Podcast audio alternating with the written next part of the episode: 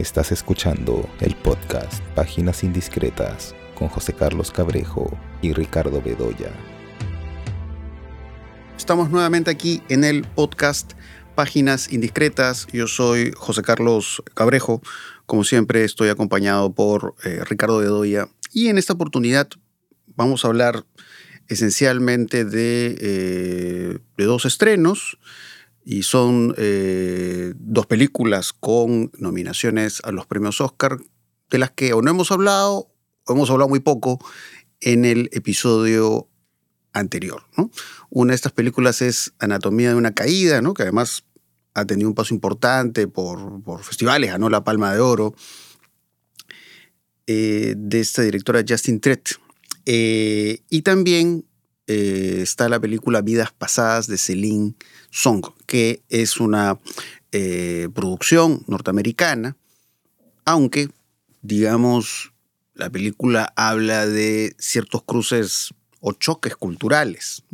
Que poco también tiene que ver eso con Anatomía de una Caída. Digamos, las dos películas creo que tienen eso eh, en común. Eh, por un lado, en Anatomía de una Caída tenemos a esta mujer de origen alemán que tiene una pareja francesa, tiene una familia conformada y, y se van a, vivir, digamos, a un lugar de Francia, un, un lugar nevado, eh, y pues ocurre una muerte. Eh, no se sabe si esa muerte se dio por razones accidentales o si fue un asesinato, y digamos, sobre esas dudas, sobre esas incertidumbres, se va desarrollando la película, pero mucho tiene que ver este asunto justamente de que eh, la protagonista, pues, se halla en territorio ajeno. ¿no? Y digamos, ese es uno de los tantos temas sobre los que Anatomía de una Caída gira. Y algo parecido, ¿no? podríamos decir, con respecto a eh, Vidas Pasadas de Celine Song, eh, que inicialmente pues habla de esta cercanía, de este vínculo cálido eh, entre dos, dos, niños, un niño y una niña, en Corea, y de ahí digamos, gira sobre el paso del tiempo, ¿no? Y cómo, digamos, estos personajes se separan, ella tiene que irse a vivir a otro continente, eh, pero de ahí las redes sociales y todo ello permiten, digamos, un reencuentro, ¿no? Y de ahí justamente, para hacer un paralelo con Anatomía de una Caída, eh, la película habla de eso, ¿no? Digamos, esta idea de, de ser americano o ser coreano o sentirse de esa manera entra en una gama de grises, vamos a decir, ¿no? El ser, entre comillas, puramente coreano o ser un coreano americano, ¿no? Como, como digamos, eh, va centrándose en estas fronteras, ¿no? Pero creo que además las dos películas tienen otros elementos en común. Porque lo que vamos a ver en Anatomía de una Caída es una situación judicial, en la que se tiene que determinar si un personaje es culpable o inocente de, esa muerte que mencionaba hace un rato. Eh, entonces, un poco en Anatomía de una Caída está esta idea de hasta qué punto esos testimonios, esos dichos en un juicio pueden tener, vamos a decir, hasta un carácter eh, ficcional. Y por eso es muy interesante porque además son estos interrogatorios, eh, son estas preguntas y respuestas eh, que la directora, digamos, filma con, cierta serenidad, ¿no? Pero con una serenidad con la cual igual uno, uno engancha, ¿no? Porque es muy interesante todo lo que las partes, el fiscal, eh, la jueza, los testigos van diciendo, ¿no? Hasta el punto que, claro, ¿no? A propósito de que, claro, los esa pareja de esposos que presenta la película se dedican a escribir. Eh, llega, a tratarse de encontrar eh, la verdad a través de los libros, de, este, de, esta mujer alemana, lo que ha escrito, y si algo de lo que ha escrito podría tener que ver con los hechos que hemos visto al inicio de la película. ¿no? Y se habla de Stephen King, ¿no? o se dice, ¿no? Hay partes también muy graciosas, ¿no? Cuando se dice si, eh, bueno, si Stephen King por las cosas que escribe, pues sería pues un asesino en serie, ¿no? Entonces, habla de eso, ¿no? habla de esa, de esa condición incierta de lo que se dice, ¿no? ¿Qué, tan lejos o qué tan cerca estamos de la verdad o qué tan lejos o qué tan cerca estamos de la ficción. Entonces, eso es lo que decía, ¿no? A veces está el encuadre fijo, se mueve un poco y en medio de estos testimonios, conversaciones, toda esta situación va siendo muy interesante, en la cual también va a ser central el personaje de un niño, ¿no? que es el niño que forma parte de la familia, y también es eh, contrastado con esta situación, ¿no? de cómo la película, digamos, deja cierta apertura, ¿no? Es, es, una obra abierta, ¿no? Que realmente no se interesa en confirmar al 100% cuáles fueron los hechos, ¿no? Y creo que en esa ambigüedad está la riqueza, ¿no? De hecho, es una película que la vi hace, la vi hace ya mucho tiempo, el año pasado, la, volví a ver hace poco y creo que en, esta segunda vista eh, la he podido apreciar más. Y el inicio, por ejemplo, de Vidas Pasadas es, es muy interesante, porque además hace esto que es muy recurrente en Vidas Pasadas, ¿no? Que son como estos eh, entre planos conjuntos, planos medios de personajes conversando, ¿no? Y arranca con eso y vemos estos personajes que mencionaba hace un rato, bueno, que ya están grandes, en, lugar de Estados Unidos, que están conversando y está la pareja de ella, ¿no? Y, hay alguien que ve y comenta, ¿no? Y dice, ¿no? ¿Quiénes son estos tres personajes, ¿no? Eh, ¿Cuáles de ellos son pareja, ¿no? Entonces, es casi como la idea de que este tipo que comenta, ¿no? Lo que pasa entre estos tres personajes, eh, casi fuera pues como un espectador de cine, ¿no? Alguien que está viendo televisión y comentara, ¿no? Sobre sus dudas, sobre qué, tipo de relación hay entre estos tres personajes.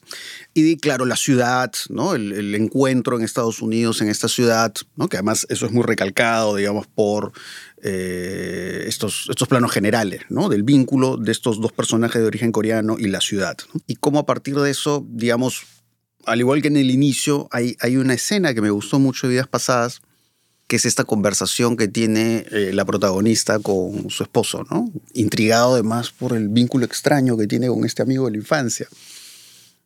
¿no? Y, también hay todo un lado metaficcional ahí, ¿no? Y, creo que ahí está lo más interesante de vidas pasadas, ¿no? Cuando él le dice, bueno, creo que tu historia con él es mucho más interesante, ¿no? Esto de personajes que viven lejos y se reencuentran, ¿no? Y más bien este, tu romance conmigo, que además sea a través de un matrimonio, digamos, por un tema de regularizar la situación de ella siendo de origen coreano en Estados Unidos, parece más aburrida, ¿no? Entonces, digamos, a pesar de que, claro, ¿no? E, en teoría, lo más esencial y lo más interesante está en la relación con el viejo amigo. Creo que el personaje del esposo es lo que le da mayor interés a la película. Eh, es, una, como ya dije, es una producción eh, norteamericana, pero lógicamente está reflexionando sobre lo coreano. Eh, y claro, ¿no? Hablando esta, de este componente metaficcional en vidas pasadas, bueno, pensaba, por ejemplo, en, en algunas películas, son varias, son todas prácticamente, de Hong Sang-soo, que también, digamos, el cine de Hong Sang-soo, este cineasta coreano tan importante, tan atractivo, ¿no? Gira también sobre eso, ¿no? Sobre la reflexión de la ficción, sobre esas largas conversaciones, sobre estos encuadres que se dilatan. Siento que Vidas Pasadas no, no llega a escalar esos niveles de complejidad que encontramos en Hong Sang-soo, pero igual creo que es una ópera prima eh, interesante, em, curiosa. ¿no? Aunque prefiero más anatomía de una caída. Entonces, bueno, esas son mis primeras impresiones eh, de estos estrenos eh, atractivos en cartelera. No sé a ti qué te parecieron, Ricardo. Sí, también, claro. A ver, eh, anatomía de una caída, claro, está la idea de el una cosa que quiero decir es que he conversado con algunas personas y lo primero que preguntan es, ¿y tú crees que la protagonista es culpable o inocente? ¿No? Y un poco mi respuesta es, oye, pero eh, ahí adoptar una posición respecto de eso es traicionar a la película, ¿no? Es justamente eh, contradecirla, es, eh, así es, ¿no? Porque la película justamente lo que pretende es construirte a ti como un espectador incierto, ¿no? mantenerte esa incertidumbre respecto a lo que puede haber pasado en esa caída, ¿no? porque es una, una caída eh, que puede ser, digamos, descrita en términos anatómicos, pero digamos que la conclusión final del, del médico forense, por decirlo de alguna manera, eh, no es clara, ¿no? Eh, podrán determinar que el hombre murió de tal cosa, ¿no? Pero ahí queda, ¿no? Y lo dice además en un momento, ¿no? el, el especialista. Porque en realidad son esas películas que te van construyendo como espectador, ¿no? Hay momentos, y creo que la Sandra Hüller, que es la actriz que encarna al personaje protagonista, creo que lo, desarrolla, lo encarna muy bien, ¿no? Y el término encarnar ahí es bien importante, ¿no? Porque es como hacer cuerpo de esa duda y de esa ambigüedad, ¿no? Hay momentos en los que tú la ves afable, ¿no? En la que la ves este, teniendo recuerdos cariñosos, melancólicos, incluso con eso que perdió. Pero hay momentos en que la cámara eh, la muestra de un oblicuo, sobre todo en el juicio, ¿no? Hay un par de momentos eh, que coinciden con algunos testimonios, unos testimonios comprometedores, ¿no? O que señalan contradicciones, en la que de pronto tú ves que la cámara la muestra desde un ángulo que no está centrado, como en otros, ¿no? Ni en un primer plano, porque hay una abundancia de primeros planos, no. La muestra de un costado y en una zona luminosa del encuadre que la deja un poco en la opacidad, ¿no? O sea, tú ves que, claro, frente a la luz dominante de la sala del tribunal, ¿no? Ella está en una zona media sombreada. Y entonces, este, en ese momento tú dices, bueno, pero acá, qué cosa es, ¿no? ¿Qué está pasando? ¿No? Y tú la puedes ver inquieta ante la posibilidad de que su hijo dé un testimonio que no corresponda a algo que está previsto, ¿no? O en el diálogo con el abogado, por ejemplo, ¿no? Es esa confirmación de que su teoría puede ser verosímil o no, ¿no? Entonces, hay una serie de elementos en la película eh, que justamente te van ah, sembrando la duda, pero a la vez señalando al espectador como un personaje activo, o sea, como un personaje importante. O sea, el fiscal es importante, el abogado defensor es importante, ella es importante, el niño es importante, pero también el espectador que va construyendo esta, esta, esta acción, ¿no? Y claro, y es el espectador de eso, de una teatralización, ¿no? Porque lo primero que te enseña que en derecho es que existe una realidad, una, una verdad legal y una verdad eh, judicial, digamos, ¿no? La verdad legal y la verdad real, ¿no? Y un poco vemos aquí no tanto esa verdad real, ¿no? Ni la construcción de la verdad real, o digamos el desvelamiento o el descubrimiento de la, de la, de la verdad real, sino justamente la construcción de la realidad eh, eh, legal, judicial, ¿no? Y eso es interesante, porque claro, y eso supone una teatralización previa, ¿no? Y creo que están todos los estilos de actuación, además, ¿no? Porque el fiscal tiene un estilo enfático, tan enfático y tan agresivo, ¿no es cierto? Y a veces eh, que te da risa, que resulta cargoso, pero que convierte en un poco el villano, ¿no? Si lo vemos desde el punto de vista del conflicto de personajes. defensa. Y ella tiene ese constante flujo, esa especie de, ¿no? De, de entre, entre la posibilidad de que sea responsable o no, ¿no? Eh, y el abogado defensor que también va fluyendo entre, entre la profesionalidad, ¿no? y la creencia en alguien que siente muy cercana y con la trata con cariño, ¿no? Hay un momento en que le dicen, mira, ¿sabes qué? La posibilidad que te liberan no necesariamente es la más verosímil, la más coherente, y yo no creo en ella, ¿no? Entonces, eh, eso es interesante, ¿no? Por eso, claro, el debate que se ha desarrollado en las redes sociales y que la gente en menudo pregunta, este, yo creo que es simplemente... Así es, ¿no? No, la película no va por ese lado, ¿no? Y habría que negar esa posibilidad de, de, pensar en que todo se resuelve en una respuesta, ¿no? Sí, eh, además, ahora que la volví a ver, claro, el inicio es muy interesante, ¿no? Ahora que lo he vuelto a ver porque ya ves otros detalles, ¿no? Que tienen que ver un poco con lo que tú dices. No, porque cuando el, niño va a sacar al perro al inicio de la película, ¿no? Y él llega a ver a la madre, no, no, llega a ver a la madre, bueno, tiene un problema de visión el niño, ¿no? Pero digamos, la, la cámara muestra a, a, la protagonista en lo alto del, ¿no? de la casa, ¿no? Pero no recuerdo ahorita qué tan alto, ¿no? Porque ahí uno también podría pensar, pero está en la zona desde donde cayó, ¿no? El, esposo o no. Eh, pero igual, más allá de, cómo uno puede interpretar eso, creo que abiertamente, pues, la película apunta justamente a, a, no confirmar, ¿no? Realmente qué fue lo que pasó. y es muy interesante en ese sentido también el uso del, del sonido, ¿no? Y en eso tiene que ver el personaje, el niño, que no ese que pasa exactamente es el final, ¿no? Pero esto de que el niño hace un relato, vemos las imágenes, ¿no? Es como si fuera un flashback, aunque puede ser que no lo sea también, ¿no? Y eh, escuchamos como una voz ahí sobrepuesta, eh, que claro, tampoco confirma nada, ¿no? Pero ese personaje puede estar inventando, ¿no? Eh, entonces, claro, digamos, este asunto de, de, qué tanto la palabra revela la verdad, por supuesto que eso nos remonta pues a otras películas que han reflexionado sobre eso, aunque de otra manera, ¿no? Porque estaba pensando en Rachomón, ¿no? Aunque en Rachomón, digamos, de Kurosawa hay un hecho determinado, hay un crimen y hay varios testimonios. claro. Y esos testimonios, claro, los vemos en imagen y son pues tan distintos entre sí, pero creo que es un poco llegar a las mismas conclusiones, ¿no? Es decir, eh, eh, una cosa es hablar del hecho, lo que ocurrió, lo puede ser un, un crimen o por qué ocurrió una muerte. suicidio, y otro es cómo lo relatas, cómo lo cuentas, ¿no? Mm. Eh, entonces creo que va, ese, va por ese lado bajo su propio estilo, Anatomía de una caída, ¿no? Es decir, eh, es una mirada de los juicios al fin y al cabo también, ¿no? Es, es, es eso, ¿no? Es, es una puesta en escena, ¿no? Claro. Y es como, además, cómo miras, cómo te vistes, Claro. ¿no? Y qué dices, ¿no? O qué te conviene decir. Mm, claro. Que eso se lo dice el, el- el abogado, Ah, ¿no? es la estrategia legal, ¿no? Estrategia No, no legal. digas esto, di lo otro, Claro, ¿no? Entonces, claro. eh, eh, y la actuación de Sandra Hüller es, es fantástica, ¿no? Porque, eh, claro, va, va lidiando con la posibilidad de la cárcel, va lidiando con su rol de madre, ¿no? Y, y ahí, digamos, vemos una gama de gestualidades que es interesantísima, ¿no? Porque realmente Claro.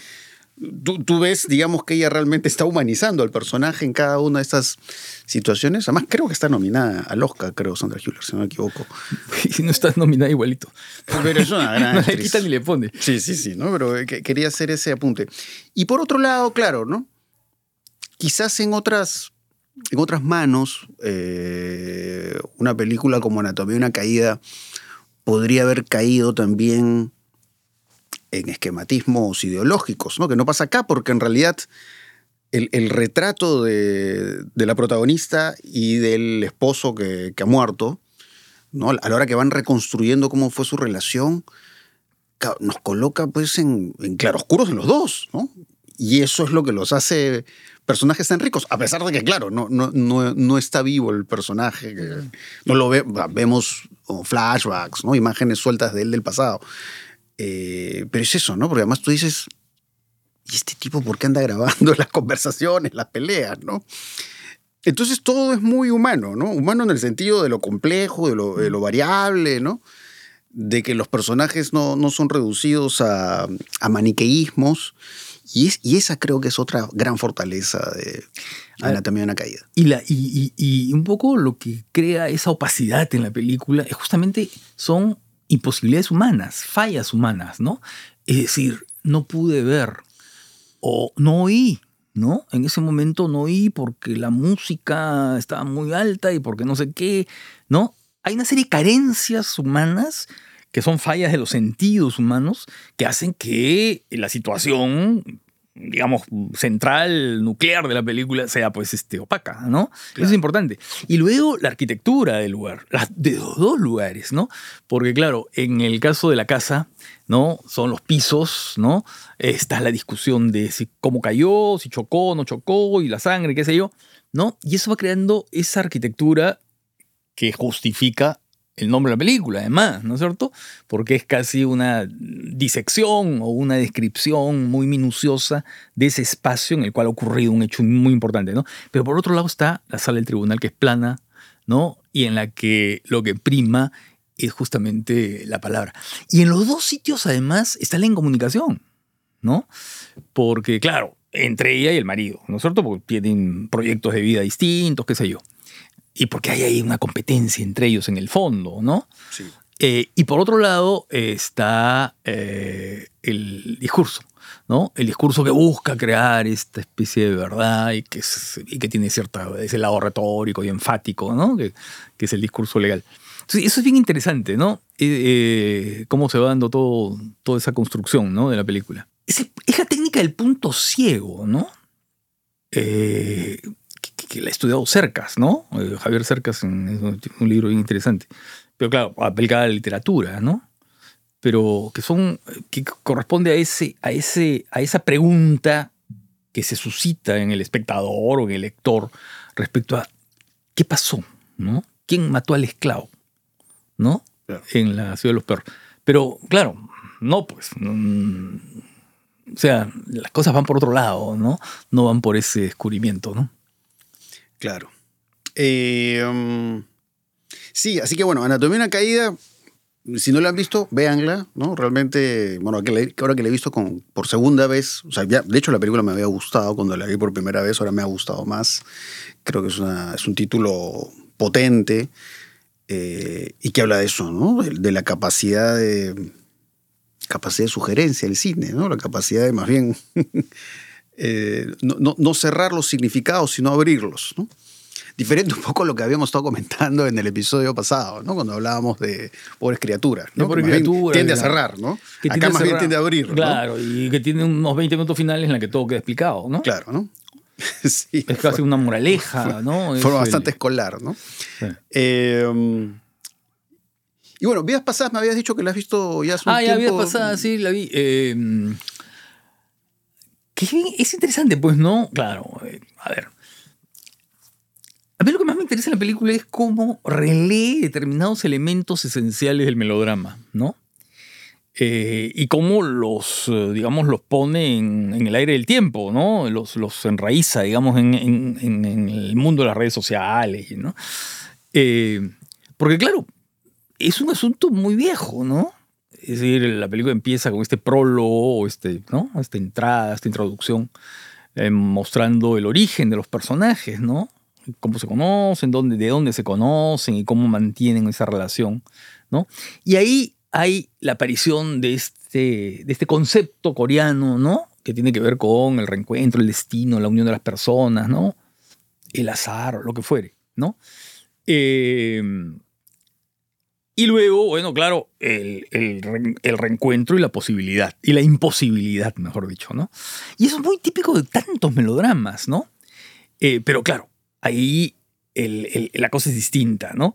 Porque si bien acá esa idea de reencontrarse no tiene una especie de base o de sustento tecnológico contemporáneo, ¿no? En el clásico melodrama es lo indeterminado, ¿no? Es casual, ¿no? Cuando la pareja, por ejemplo, no sé, en una película, otra, otra película de eh, amor en Nueva York, que es este algo para recordar, la película de Leo McCarey, ¿no? Eh, claro, el encuentro tiene otras características, ¿no? No, no, no, no tiene ese, esa idea de yo te puedo encontrar fácilmente porque te encuentro en las redes sociales y entonces este, ¿no? podemos restablecer nuestra relación, porque así como mantengo una relación contigo, puedo mantener una relación con 20 personas más, o 50, o 1000, ¿no? Eso, eso, eso es lo que me parece interesante, ¿no? Y todo, a ver, y otra cosa es el tono menor de la película, ¿no? Eh, porque pudo haberse convertido en una película de, no sé, estas películas en las cuales, este, no sé, como estos relatos eh, de romances inefables y únicos, ¿no? En torno, no sé a qué concepto eh, exótico que viene de Corea, ¿no? Y verlo desde el punto de vista occidental, ¿no? Ese tipo de discurso un poco melifluo, ¿no? Pero aquí, no, pues no, acá hay una especie de tono medio que se mantiene en toda la película, ¿no? En la que los personajes mantienen una discreción, no hay ningún tipo de exaltación y la relación con el esposo de ella, ¿no? Eh, no solamente hay una diferencia cultural, ¿no? Sino que también lo que hace Celine Song es mantenerlo dentro de esa, a ver, de esa posibilidad ambigua del amor que acepta y que comprende, eh, digamos, un afecto de, su- de- la otra persona, ¿no? Eh, y entonces, claro, la secuencia esa del restaurante, ¿no? Y del trío, del, del- del triángulo, más que un trío, ¿no? Eso, ¿no? La diferencia entre un triángulo y un trío es, sustancial. importante. De un triángulo, ¿no? Del triángulo, este. Está y no está a la vez, ¿no? Y Claro. creo que juega a, ese, a esa especie de. A ver, ¿cómo llamarlo? De, de claroscuro, ¿no? En la que puede haber un reproche y puede haber cierto, pero a la vez hay esta comprensión y esta tolerancia, ¿no? Y claro, y todo termina en esta secuencia que es muy buena. Y bien interesante me la puesta en escena, porque por un lado está, claro, la gran ciudad, Nueva York, Sí. imponente, ¿no? Eh, pero por otro lado hay momentos en los cuales ellos están como aislados, ¿no? Están como aislados eh, en esta especie de burbuja en medio de la gran ciudad, el torbellino, la gente, qué sé yo, ¿no? Y eso pasa al final, ¿no? Cuando la cámara los va siguiendo, ¿no? Ellos están solos, ¿no? Y hay esta especie de silencio y de diálogo final y de luego silencio y la espera, qué sé yo. Que es bien interesante, ¿no? Eh, no sé, pues el amor en tiempos de redes sociales y además de el reencuentro en la gran ciudad en medio del tumulto, ¿no? Sí, pues, pues porque es- hay- como un- una dimensión romántica en la película que desde, el per- desde la perspectiva del personaje del esposo es como que acepta pero no entiende, ¿no? Claro. Hay, hay como un, un vínculo ahí entre estos dos personajes, entre su esposa y el, y el viejo amigo, ¿no? Porque además es muy interesante cómo resalta este asunto de, de que él quiere aprender eh, coreano, ¿no? Sí. Que, que hasta en un momento yo pensé, creo que quiere aprender para entender qué cosas se dicen, ¿no? Porque incluso enfrente de él se dicen cosas importantes en su idioma que él no entiende, ¿no?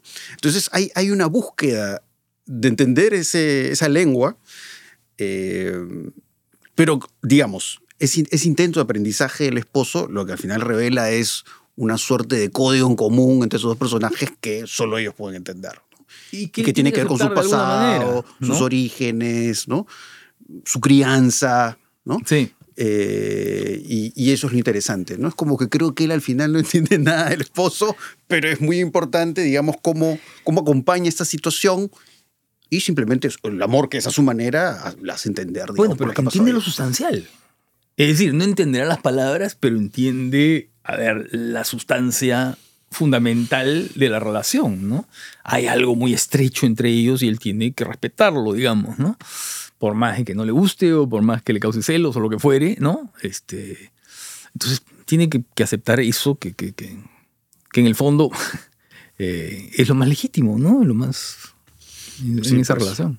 Porque claro, ¿no? Además, en, en sí la película, claro, habla de la idea del tiempo de, de más de una manera, vamos a decir, ¿no? Es decir, claro, el tiempo que ellos han vivido de niños, ¿no? Y cómo llegan a esta situación, ¿no? Además, de- desde este concepto extraño que mencionan, ¿no? Eh, y que incluso hablan de eso, ¿no? De la posibilidad de si pudiera haber algo entre ellos, quizás en otra vida. Claro, en otra vida. ¿no? Si en otra vida podrían encontrarse. O si ya lo tuvieron en unas vidas Claro. anteriores, ¿no? A lo que Claro. el título, esas vidas pasadas, ¿no? Pero a la vez, como tú también decías, el paso del tiempo en cuanto a justamente, claro, lo que tú mencionabas del melodrama, o cómo la forma de trabajar elementos del melodrama pasa también por anclarlo ante eh, estas formas de comunicación típicas de este siglo. ¿no? Bueno, ahí se ve el uso de Skype, de Facebook, bueno, ahora hay otras posibilidades. Sí, ¿no? claro, bueno, pero son posibilidades Eh, modernas, pues, ¿no? Claro, ¿no? Porque incluso esa, esa, esa, esa no presencia, que, que es a la vez una presencia, es decir, no lo tiene ahí al frente, pero lo tiene en la pantalla, igual en algún momento de la película le trae a la protagonista ciertos problemas. Dice, creo que mejor es eh, ya no vernos en la pantalla, ¿no? Eh, entonces sí, ¿no? Hay esta dimensión pues también de, de obsesión y eso, ¿no? Porque también están estas conversaciones con los amigos, ¿no? Del, del chico este, el, el hombre que viene de, de Corea, ¿no? Corea. Que también sus amigos, ¿no? Van, van tomando, van comiendo, ¿no? Son, son este tipo de escenas en las que también un poco desde fuera dicen, ¿no? ¿Qué onda, no? ¿Qué, qué está pasando aquí? Eh, y claro, lo que tú dices es muy interesante, ¿no? Porque claro, estoy eh, re- recordando unos viejos melodramas, ¿no? Que, a veces la música también tiene este lado más este, enfático, vamos a decir. lo que menos me gusta a mí de la película, Y No, más bien se mantiene en este tono más quieto. Sí. ¿no? Eso es bien curioso. pero hay algo en la música que no me, no me, no me cuadra en la película, pero bueno. Pero bueno, es, es, es una película atractiva indudablemente. Sí, ¿no? Y es, como ya hemos dicho, de lo que se puede aprovechar de, de sí. ver por el Oscar, ¿no? Ahora me llama la atención porque muchos hablan de Wong Kar Wai. Bueno, No, no sé. ¿ah? yo tampoco lo veo por ningún lado, ¿no? No, no, no. O sea, digamos, claro, son esas. eh, Supongo O sea, que, claro, amar. vínculos amorosos que Eh, pueden ser imposibles. amorosos, complicados y complejos, pero Wong Kar Wai tiene un estilo, un ritmo, una manera de mirar las cosas que es diametralmente opuesto, ¿no? Porque aquí hay una especie de, de, a ver, de, de- de contemplación muy serena y muy clásica. En Sí. cambio, Wong Kar Wai, nosotros es un manierista, Claro. ¿no?